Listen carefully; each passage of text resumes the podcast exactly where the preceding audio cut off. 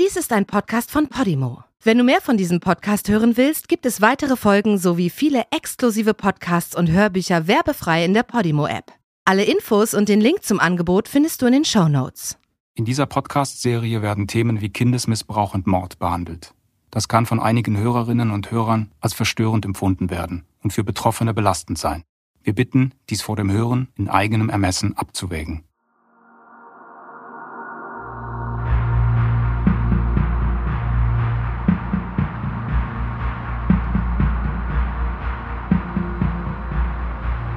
Dieser Podcast erzählt den Kriminalfall um das Verschwinden der neunjährigen Peggy Knobloch im Jahr 2001. Ich bin Filmemacherin und ich habe mich über drei Jahre lang sehr intensiv mit diesem Fall beschäftigt. Ich habe alle verfügbaren Akten der Ermittler gelesen, ich bin zu allen wichtigen Orten gefahren und habe mit vielen Leuten gesprochen, die mit dem Fall zu tun haben. Unter anderem Betroffene, Journalisten, Nachbarn und Ermittler. Dieser Podcast hat nicht den Anspruch, den Fall zu lösen oder neue Theorien aufzuwerfen. Dieser Podcast will den Fall so genau wie möglich rekonstruieren und den Hörerinnen und Hörern ermöglichen, die Puzzleteile selbst zusammenzusetzen.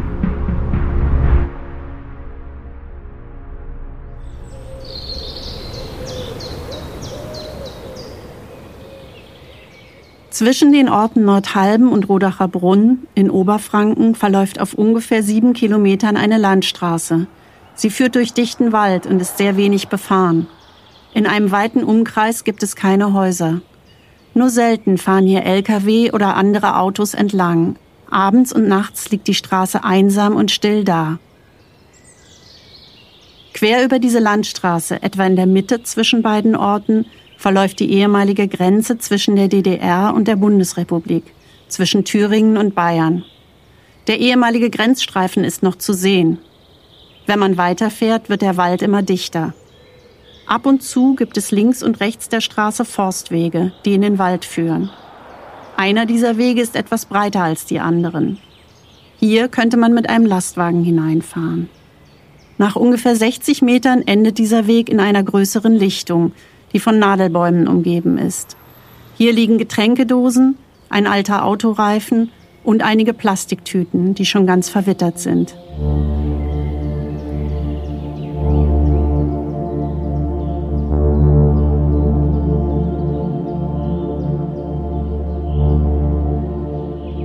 Am 2. Juli 2016 fährt ein Mann diese Landstraße entlang.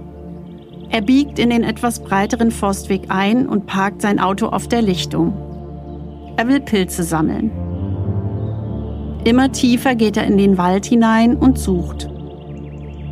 Die Bäume stehen hier ganz dicht. Der Boden ist weich von heruntergefallenen Blättern, Zweigen und Moos. Einige umgestürzte Bäume liegen über den kaum markierten Waldwegen, die der Pilzsammler entlang geht.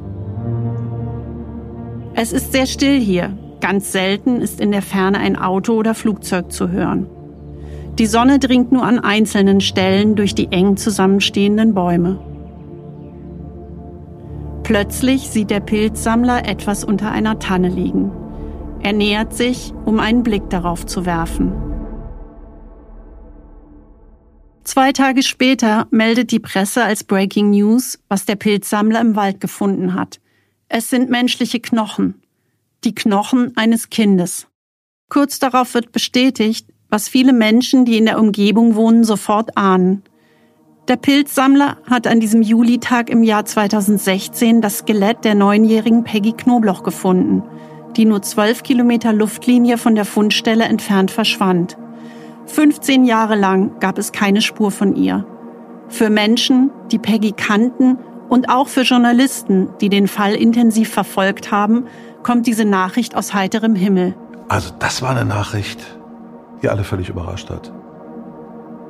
Peggys Leichnam gefunden. Ich dachte immer, vielleicht ist sie doch wirklich irgendwo und die kommt trotzdem eines Tages zurück, wenn sie noch lebt. Ja, das war schon überraschend. Und als dann die Bestätigung kam, dass es tatsächlich äh, die Peggy war, ja, das hat schon betroffen gemacht. Viele Jahre lang wusste niemand, ob Peggy tot ist oder noch lebt. Es war auch nicht klar, ob ihr Verschwinden überhaupt ein Verbrechen war oder vielleicht doch ein Unfall. Die Hoffnung ist nun groß, dass durch den Fund der Knochen das Rätsel um Peggys Verschwinden und ihren Tod gelöst werden kann. Für einige Beobachter, die sich von Beginn an mit dem Fall beschäftigen, wie zum Beispiel Hanno Neustadt, Reporter des MDR, scheint der Fundort der Knochen zumindest einige Fragen endlich zu beantworten. Für mich war ganz klar, der Fundort der auch immer das Kind da abgelegt hat, der muss sich da auskennen. Ein Ortsfremder, der findet das doch gar nicht. Das ist eine winzige Straße in Südthüringen, die führt da mitten durch den Wald, mitten durchs Nirgendwo. Das heißt, es muss jemand sein, der von da ist. Für den freien Journalisten Christoph Lemmer gibt es vor allem einen wichtigen Punkt. Auf jeden Fall wissen wir jetzt, dass sie wirklich tot ist. Auf jeden Fall ist es so, dass die Polizei jetzt keinen Vermisstenfall mehr hat. Auf jeden Fall hat die Polizei jetzt einen Mordfall. Der Fall Peggy Knobloch ist einer der berühmtesten deutschen Kriminalfälle. Über 20 Jahre lang gab es schier unglaubliche Wendungen. Doch immer noch bleibt die zentrale Frage. Was ist mit Peggy Knobloch am 7. Mai 2001, dem Tag ihres spurlosen Verschwindens, geschehen?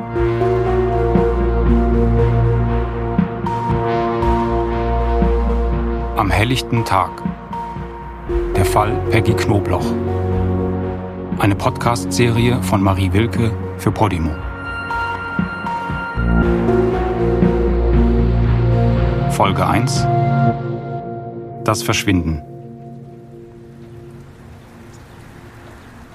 Der 7. Mai 2001 ist ein Montag. Es ist ungewöhnlich kalt für die Jahreszeit und regnerisch. Graue Wolken hängen tief über dem kleinen mittelalterlichen Ort Lichtenberg in Oberfranken. Er liegt erhöht auf einem Felsplateau, umgeben von Wäldern und Tälern.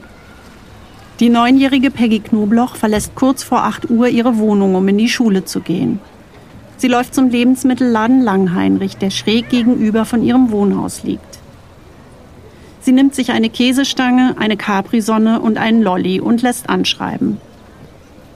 Dann rennt sie in die Schule, denn sie ist spät dran. Gerade so schafft sie es, pünktlich zum Schulbeginn in der Klasse zu sein. Die Schule endet um Viertel vor eins. Peggy und ihre Freundin Daniela bleiben länger. Sie helfen der Lehrerin noch, Papierkörbe zu leeren. Danach verlassen die beiden Mädchen die Schule. Sie trödeln, halten am Kaugummiautomaten und kommen schließlich am Haus von Daniela an. Eine Nachbarin, die mit ihrer kleinen Tochter im Auto vorbeifährt, sieht die beiden Mädchen, die sich an der Pforte unterhalten. Peggy winkt ihr zu, als sie vorbeifährt. Dann verabschieden sich die beiden Mädchen und Peggy läuft allein weiter Richtung Ortskern. Es ist jetzt zehn nach eins. Busse mit Schülern fahren vorbei. Arbeiter kommen aus einer nahegelegenen Fabrik, um Mittagspause zu machen. Das meiste ruhige Lichtenberg ist belebt um diese Zeit. Eine Frau, Birgit R., die Peggy aus dem örtlichen Kindergarten kennt, sieht das Mädchen auf der anderen Straßenseite laufen. Sie sieht die Diddelmaus hin und her schaukeln, die an Peggys rosafarbenem Schulranzen hängt. Auf Höhe des Henry-Matteau-Platzes, des zentralen Platzes in Lichtenberg, sieht die Frau Peggy nicht mehr. Von hier aus sind es noch knapp 60 Meter bis zu Peggys Wohnhaus. Ein Mädchen, das Peggy kennt, fährt in einem Schulbus am Platz vorbei und sieht Peggy hier laufen. Was danach passiert, weiß niemand. Peggy verschwindet spurlos und wird nie wieder lebend gesehen. In den Jahren der Recherche zu diesem Fall komme ich immer wieder zu diesem Moment zurück, an dem Peggy verschwindet. Es ist, als wenn sich in diesem Moment die Erde aufgetan und Peggy verschluckt hat. Ihr spurloses Verschwinden in diesem idyllischen kleinen Dorf am helllichten Tag scheint unglaublich. Auch deshalb beschäftigt dieser Fall auch 20 Jahre später immer noch so viele Menschen und lässt auch mich nicht los. Denn natürlich hat sich kein Loch in der Erde aufgetan, in dem Peggy verschwunden ist. Jemand, ein Mensch, ist dafür verantwortlich. Solange es keine Antwort auf die Frage gibt, was mit Peggy am 7. Mai 2001 auf ihrem Schulweg passiert ist, kann es keine Ruhe geben, kein Abschließen. Am Abend kommt Peggys Mutter um Viertel nach acht nach Hause. Susanne Knobloch arbeitet als Altenpflegerin und hatte an diesem Tag Spätschicht. Sie geht durch das Vorderhaus hindurch über einen schmalen kleinen Hof direkt ins Hinterhaus, in dem die Familie wohnt. Sie erwartet, dort im Flur über Peggys Schulranzen zu stolpern. Doch der Ranzen ist nicht da. Das Haus ist dunkel und still. Sie schaut in Peggys Zimmer und in der übrigen Wohnung nach, geht auf die Toilette und danach zurück ins Vorderhaus. Dort wohnt im zweiten Stock die Familie B. Anke und Jens mit ihrem kleinen Sohn Lars. Es sind Freunde der Familie Knobloch. Sie stammen auch aus Sachsen-Anhalt. Peggy ist oft nach der Schule bei ihnen. Die Familien wechseln sich mit der Kinderbetreuung ab. Susanne Knobloch begrüßt ihre vierjährige Tochter, Peggys kleine Schwester, die mit dem Sohn der Familie B in den Kindergarten geht und heute von Anke B abgeholt wurde. Dann fragt sie nach Peggy. War sie nach der Schule hier? Doch keiner aus der Familie B hat Peggy an diesem Tag gesehen. Nun wird ihr klar, niemand weiß, wo Peggy ist. Rainer Meyer, Journalist der lokalen Zeitung Frankenpost, hat diese Nacht recherchiert. Und dann hat sie angefangen rumzutelefonieren, die Freundinnen, die Lehrer und so weiter, die Klassenkameraden, ob jemand weiß, wo die Peggy geblieben ist. Und dann ist sie losgegangen und hat selber gesucht, nachts in Lichtenberg. Auch der freie Journalist Christoph Lemmer kennt durch seine Recherchen den Ablauf dieser Suche. Und dann setzt sie sich ins Auto und fährt halt durch den Ort und alle möglichen Plätze ab, wo sie sein könnte, einschließlich komischer Plätze wie Gaststätten und guckt und sucht und guckt und sucht und aus Sorge wird dann irgendwie, naja, ein bisschen Angst oder ein bisschen Panik. Es ist inzwischen Nacht geworden in Lichtenberg. Die kleinen Gassen sind dunkel und leer. Peggys Mutter läuft zu Fuß durch den Ort und fragt jeden, den sie sieht, nach Peggy. Doch niemand kann ihr helfen. Susanne Knobloch ruft nun bei der Polizei an und stellt Vermisstenanzeige.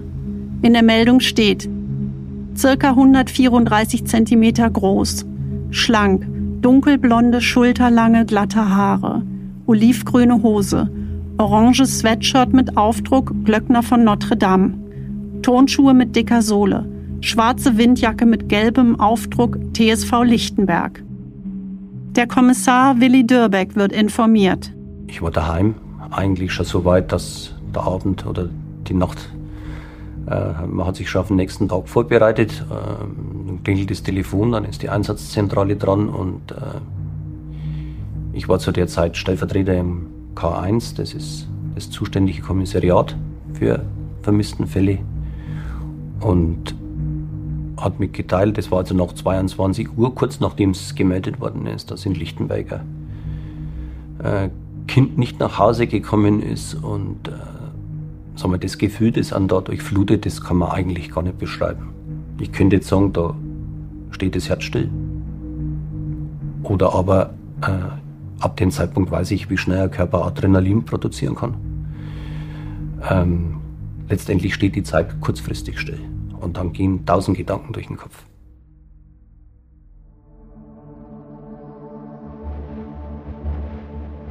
Kurz nach der Vermisstenmeldung trifft der erste Streifenwagen ein und die Polizei beginnt mit der Suche nach Peggy in Lichtenberg.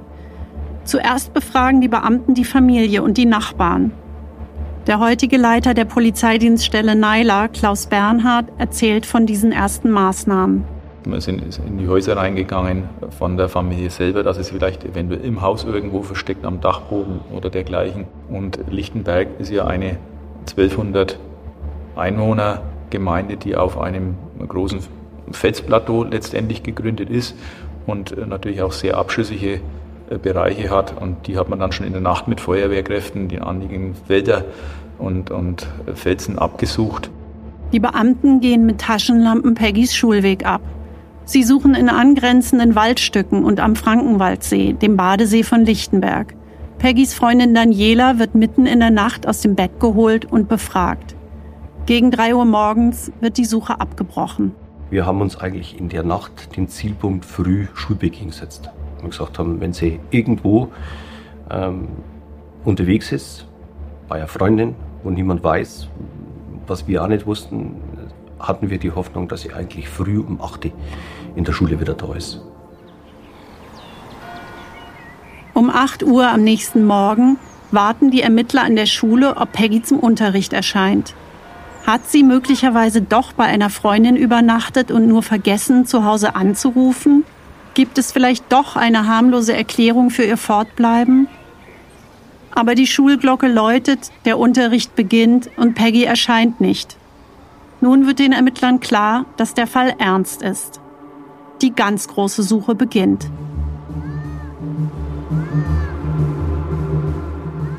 Im Laufe des Vormittags treffen Hundertschaften der Polizei am Freizeitzentrum, einem großen quadratischen Bau aus den 70er Jahren mit Restaurant und Kegelbahn ein. Das Gebäude ist etwas außerhalb von Lichtenberg an einem Badesee gelegen und der Parkplatz davor ist groß genug für die Busse der Bereitschaftspolizei. Die Einheiten beginnen gemeinsam mit der Freiwilligen Feuerwehr, die Wälder mit Stöcken und Hunden zu durchkämmen. Das Gebiet wird in Planquadrate eingeteilt und von den Einsatzkräften durchsucht. Auch ein Hubschrauber steigt auf und überfliegt die Umgebung. Vor dem Freizeitzentrum, das nun die provisorische Einsatzzentrale der Polizei ist, und im Ortskern von Lichtenberg herrschen große Betriebsamkeit. Die Lichtenberger Bürger erfahren im Laufe des Vormittags den Grund für das große Aufgebot an Beamten und Hilfskräften. Als ich am Vormittag des 8. Mai in die Post gegangen bin, die damals da in der Ortsmitte noch war. Und da habe ich gemerkt, dass viele Leute zusammenstanden und geredet haben. Und da habe ich dann erfahren, dass hier wohl ein Kind, die Becky, verschwunden ist.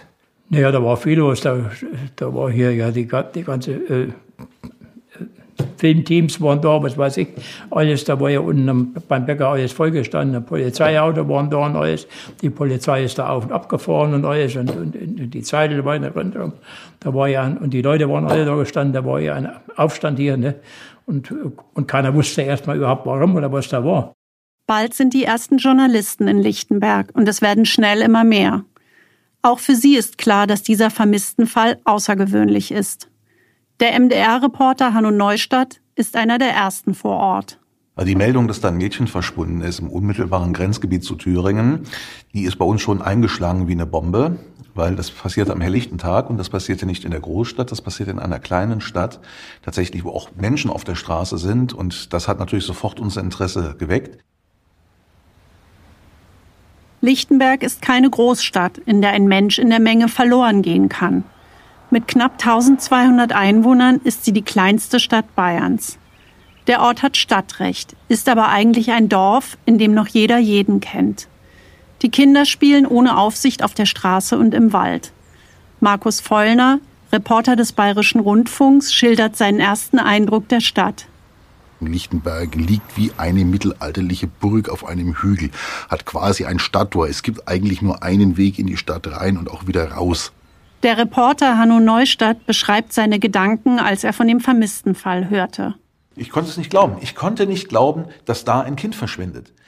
Man muss sich vorstellen, das Lichtenberg liegt in einem Tal und es geht den Berg hoch und oben ist Schluss an dem Burgberg. Da ist eine Sackgasse und unten ist eine Hauptverkehrsstraße. Peggy wohnte gerade mal zehn Meter von dieser Hauptverkehrsstraße entfernt. An der Ecke war der Bäcker. Der Bäcker war offen. Das heißt, die Bäckersfrau hätte aus dem Schaufenster gesehen, was da los ist. Und ich konnte nicht glauben, dass auf diesem Stückchen Straße am helllichten Tag ein Kind verschwinden kann, entführt werden kann, ohne dass jemand was mitbekommt. Das ist ein Ding der Unmöglichkeit. Das Rätsel um Peggys Verschwinden in dieser kleinen, fast märchenhaften Stadt fasziniert die Presse. Schnell wird der kleine, ruhige Ort von Journalisten regelrecht überschwemmt. Viele sammeln sich auf dem Henry-Matteau-Platz an der Bäckerei und tauschen Informationen aus. Kamerateams sprechen Menschen auf der Straße an, klingeln an Türen. Immer auf der Suche nach neuen Informationen über Peggy oder ihr Verschwinden überschreiten sie auch Grenzen. Lichtenberg ist im Ausnahmezustand. Die Einwohner werden regelrecht belagert. Die Lichtenbergerin Ingrid Dannert erinnert sich an diese Zeit. Man konnte ja nicht mehr aus dem Haus, ohne dass jemand auf einen zukam und Fragen gestellt hat oder auch die Kinder sind von der Schule äh, abgefangen worden. Man hat dann immer geschaut, dass entweder jemand die Kinder abholt, ne, dass sie durchkommen oder früh hinbringen. Also es war schon heftig. Der Journalist Uwe Ritzer von der Süddeutschen Zeitung ist in dieser Zeit auch vor Ort. Also mir am einprägsamsten war wirklich der evangelische Pfarrer, der ein, nach meiner Erinnerung ein sehr besonnener Charakter war. Und dann sagte er, und schauen Sie, und hier sitzen wir jetzt auf meiner Terrasse und ich saß hier mit meiner Familie beim Essen und plötzlich hüpfte da ein Kamerateam und filmt uns alle mit sozusagen mit gezückter Kamera, mit laufender Kamera. Sollte ich dann was sagen über Lichtenberg und Peggy? Gruppen von Journalisten warten auch vor Peggys Wohnhaus, einem blauen Mehrfamilienhaus am Marktplatz 8 mitten im Zentrum von Lichtenberg. Sie sprechen jeden an, der in das Haus geht oder es verlässt. Die Presseleute warten auf ein Statement von Peggys Mutter. Doch Susanne Knobloch wird von Polizisten abgeschirmt. Bei den Ermittlern verdichtet sich die Gewissheit, dass Peggys Verschwinden keine harmlose Ursache hat. Wäre sie nur weggelaufen oder hätte einen Unfall gehabt, hätte man sie längst gefunden denn die Suche mit allen verfügbaren Einsatzkräften läuft unvermindert auf Hochtouren. Und trotzdem blieb das Kind wie vom Erdboden verschluckt. Und ich meine, dann ist es klar, auf der einen Seite laufen die Suchmaßnahmen, auf der anderen Seite muss man sich dann klar werden, ähm, das ist nicht normal. Drei Tage später gibt die Sonderkommission eine große Pressekonferenz in der Turnhalle des Freizeitzentrums am Frankenwaldsee. Auch Peggys Mutter will hier ein Statement geben. Der Andrang der Presse ist riesig. Das war so ein großer Saal und der war auch bis auf den letzten Platz gefüllt, natürlich mit Kameras. Und die Mutter ist dadurch wie durch ein Spalier, also alle Blicke auf sich gerichtet und dann oben ein Podium. Und da setzte sich die Mutter dann hin und sie hat wirklich geschluckt und man gesehen, also dick verweinte Augen. Und sie konnte kaum sprechen. Meine Becky ist seit Montag Mittag spurlos verschwunden. Bisher wissen wir nicht, was passiert ist. Ich bitte euch deshalb, wer das sieht, überhaupt. Um irgendwelche Hinweise und irgendeine Spur, irgendwas wo Aufenthaltsort oder, oder irgendein Verbleib von meiner Schnecke. Dass er das wirklich an die Polizei, dass ihr euch mit der Polizei in Verbindung setzt und mir dabei helft, weil ich will bloß, dass er wieder heimkommt. Also das ging schon zu Herzen, was sie da gesagt hat. Und äh, ja, im Saal war es dann natürlich auch sehr still. Und sie verschwand dann aber auch sehr schnell wieder, also nach ihrem Statement, weil man merkt, sie wäre emotional gar nicht in der Lage gewesen, dann noch Einzelfragen zu beantworten. Die Ermittler bringen Susanne Knobloch nach der Pressekonferenz ins nahegelegene Rehau in eine Nervenklinik. Diese Entscheidung wird einerseits wegen ihres psychischen Ausnahmezustandes aufgrund des Verlustes von Peggy getroffen, andererseits auch, um sie besser vor Journalisten abschirmen zu können, die in Lichtenberg ihr Haus belagern. Einzelne Mitglieder der Sonderkommission Peggy werden eigens dafür abgestellt, sich um Susanne Knobloch zu kümmern. Die Sonderkommission ist kurz nach Peggys Verschwinden gegründet worden. Die Soko, die zeitweise mehr als 70 Personen umfasst, arbeitet rund um die Uhr. In der ersten Woche, denke ich, sind alle äh, die daran beteiligt waren, egal ob Suchkräfte oder jetzt äh, seitens der Kriminalpolizei bis an ihre persönliche Leistungsgrenze. Also wir sind eigentlich nur zum Wäschewechseln heim, äh, weil wir so viel Hinweise hatten oder die wir dann umgesetzt haben, wo Suchmaßnahmen waren. Und ja, jeder insgeheim immer gehofft hat, das, was du jetzt äh, überprüfst, das ist der entscheidende Hinweis und äh, nach jeder Überprüfung letztendlich muss man wieder einen Strich drunter machen. Die Umgebung rund um Lichtenberg wird in immer weiterem Umkreis abgesucht. Doch die Landschaft in dieser Gegend erschwert die Suche, denn es gibt hier viele felsige Hügel, dichte Wälder, Schluchten und Gewässer. In der Vergangenheit wurde rund um Lichtenberg Eisenerz abgebaut. Daher gibt es auch viele stillgelegte Stollen und Erdlöcher, die nun auch von den Einsatzkräften untersucht werden. Die unterschiedlichsten Spezialkräfte werden auch von weit her zu Hilfe geholt. Höhlenforscher suchen mit Hunden die umliegenden Höhlen ab, Taucher die Gewässer. Sogar in den Hohlräumen von Autobahnbrücken in der Umgebung suchen die Einsatzkräfte nach Peggy. Jeden Tag sind Hundertschaften der Polizei und viele Freiwillige im Einsatz.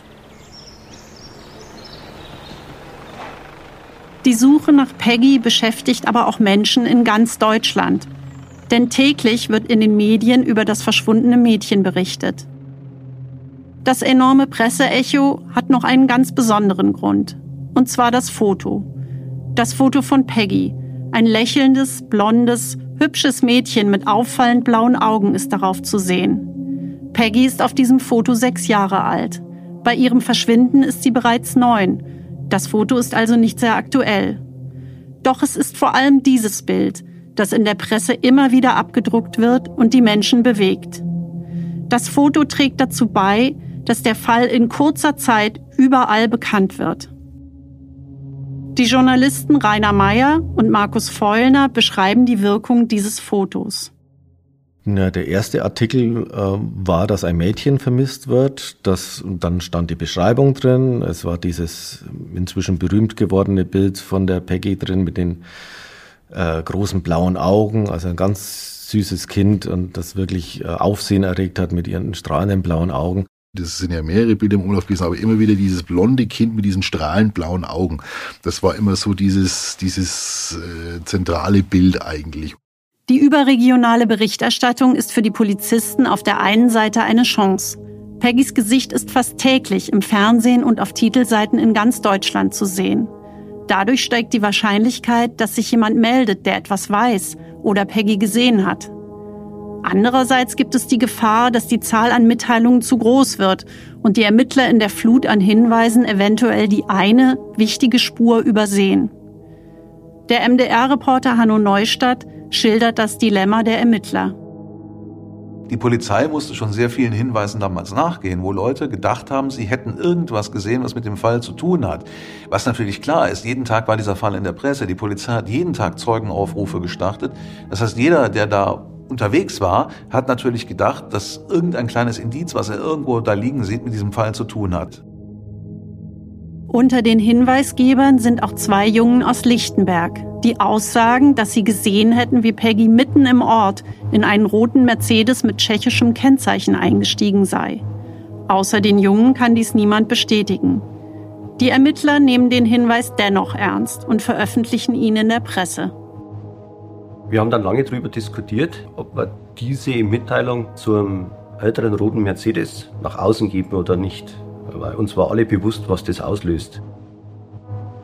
Wir haben uns dann trotzdem entschlossen, weil wir uns an jeden Strohhalm geklammert haben, haben eine Pressenotiz rausgegeben und es ist genau das eingetreten, was wir vorher diskutiert hatten. Ähm, ich sage das so salopp, wir sind eigentlich von Hinweisen über rote Fahrzeuge zugeschüttet worden endlos.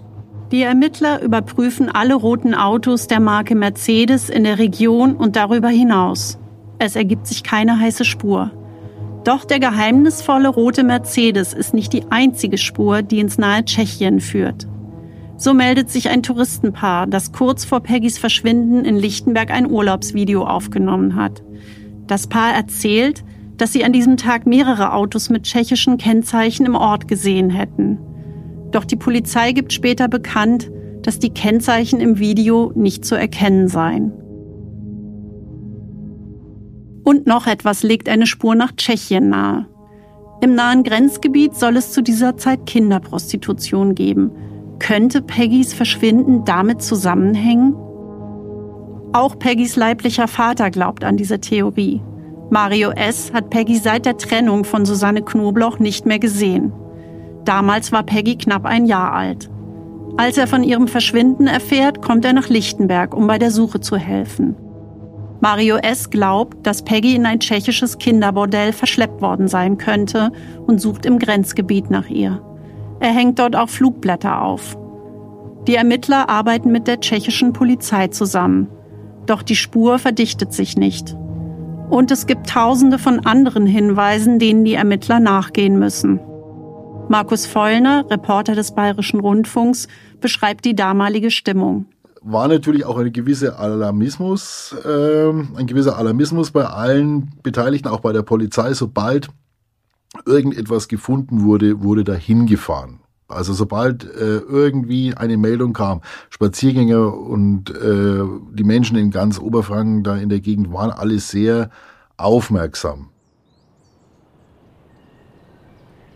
Eine der unheimlichsten und verstörendsten Meldungen ist die von Dietmar W. aus Oberweißenbach bei Helmrechts, drei Tage nach Peggys Verschwinden.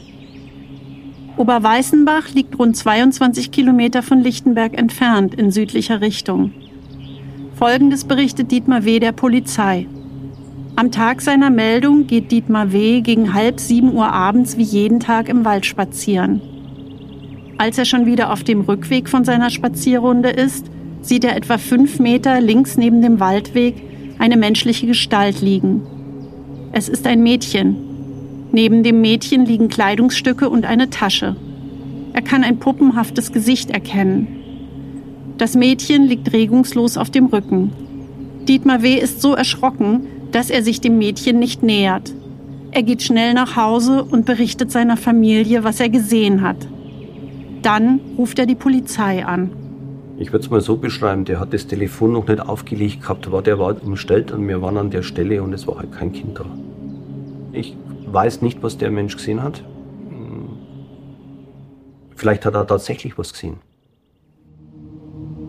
Fast zwei Wochen sucht die Polizei nun schon mit einem Großaufgebot nach Peggy. Ein paar Wochen zuvor gab es in Brandenburg einen anderen vermissten Fall und man hatte dort bei der Suche Tornados der Bundeswehr eingesetzt.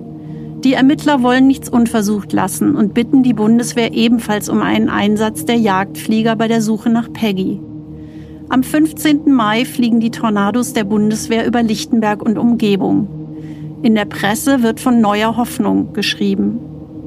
Rainer Meyer, Journalist der Frankenpost, war damals bei der Suche vor Ort. Und alle, die, die hofften, diese Tornados würden eine lebende Peggy finden, äh, kennen halt dieses Suchverfahren nicht, weil da wird mit Wärmebildkameras gesucht und diese Wärmebildkameras zeigen halt an äh, einen Körper, der irgendwo liegt und der dann, wenn er eine Zeit lang schon, äh, wenn es schon eine Zeit lang eine Leiche ist, dann äh, bilden sich da Gase und der Körper erwärmt sich und diese Wärmebildkameras hätten also einen toten Körper finden können, aber wohl nicht eine lebende Peggy. Also zu dem Zeitpunkt, als die Tornados flogen, das war so zehn Tage nach dem Verschwinden, ging man eigentlich schon davon aus, dass man eher eine Leiche sucht als ein lebendes Mädchen. Die Tornados fliegen über die Wälder und finden nichts. Die Ermittler beginnen sich der Tatsache zu stellen, dass ein guter Ausgang nicht mehr wahrscheinlich ist. Doch noch halten die Beamten dies geheim. Sie wollen nicht, dass die Angehörigen aus den Medien erfahren, dass es kaum noch Hoffnung gibt. Der damalige Pressesprecher der Sonderkommission, Klaus Bernhard, beschreibt den Stand der Suche zu diesem Zeitpunkt. Also es ist so gewesen, dass wir schon gesagt haben, wenn das Mädchen einen Unglücksfall gehabt hätte, dann wäre es vermutlich bei drei, vier Tagen gewesen und äh, ja, ohne Wasser essen, dass das Mädchen wahrscheinlich verstorben wäre, auch wenn es eine Verletzung gehabt hätte. Aber wir haben ja nach 14 Tagen hatten wir einen, einen großen Radius um Lichtenberg abgesucht, wo man sagen muss, das Mädchen kann eigentlich gar nicht in dem Radius mehr sein, was wir abgesucht haben. Und nach 14 Tagen haben wir dann einfach sagen müssen, es macht keinen Sinn mehr, weiter aus diesem Radius rauszugehen, äh, weil es wäre unendlich geworden.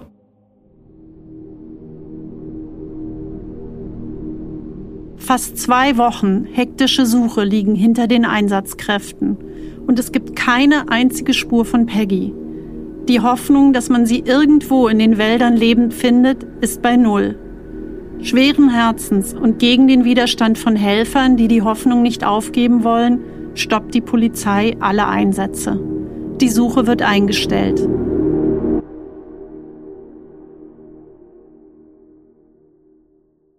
Die Ermittler haben ab jetzt einen neuen Fokus. Sie gehen nun davon aus, dass Peggy einem Verbrechen zum Opfer gefallen ist und ermitteln mit voller Kraft in diese Richtung. Die Frage lautet, wie konnte Peggy am helllichten Tag spurlos verschwinden? Wer ist dafür verantwortlich? Die Sonderkommission fängt da an zu forschen, wo Ermittler in einem solchen Fall immer beginnen. Im nahen sozialen Umfeld des Opfers. In der eigenen Familie, im Dorf. Um diese Ermittlungen geht es ausführlich in der nächsten Folge. Die Soko beginnt nun, alles unter die Lupe zu nehmen. Peggys Leben, ihre Vergangenheit und ihr Umfeld werden durchleuchtet.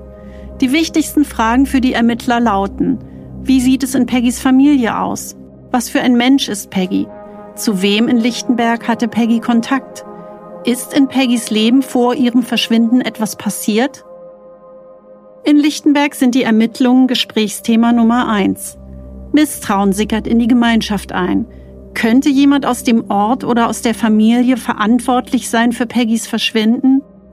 Gerüchte und Geschichten über Peggy und ihre Familie machen die Runde und kommen auch den Ermittlern und Journalisten zu Ohren. Doch was stimmt davon? Dieser ganze kleine Ort, der summte vor lauter Gerüchten. Ich bin dann ins Bäckergeschäft an der Ecke, da wo die Bushaltestelle ist, und habe die Bäckersfrau gefragt, ob sie das Mädchen kannte. Und die meinte, ja, ich kannte dieses Mädchen. Das war ein armes Mädchen. Ich gefragt, warum ein armes Mädchen? Ja, es war ein Schlüsselkind, den ganzen Tag da rumlief und keine Kontakte hatte. Und sie sprach auch Fremde an, Onkel, kaufst du mir ein Stück Kuchen? Man hat bloß gehört, dass sie eben abends noch in, in, in Wirtshäusern ist mit, mit Gästen Hausaufgaben macht, weil ihre Mutter wohl zur Spätschicht arbeitet. Ihr türkischer Freund wohl sich überhaupt nicht oder um die, um die, um die Kleine kümmert. Das war von Anfang an so. Also sie hat praktisch Liebe gesucht. Das hat man auch gemerkt. Aufmerksamkeit und Liebe. Die Ermittler durchleuchten Peggys nahes Umfeld und ihre Familie. Und sie finden Beunruhigendes. Dazu mehr in der nächsten Folge.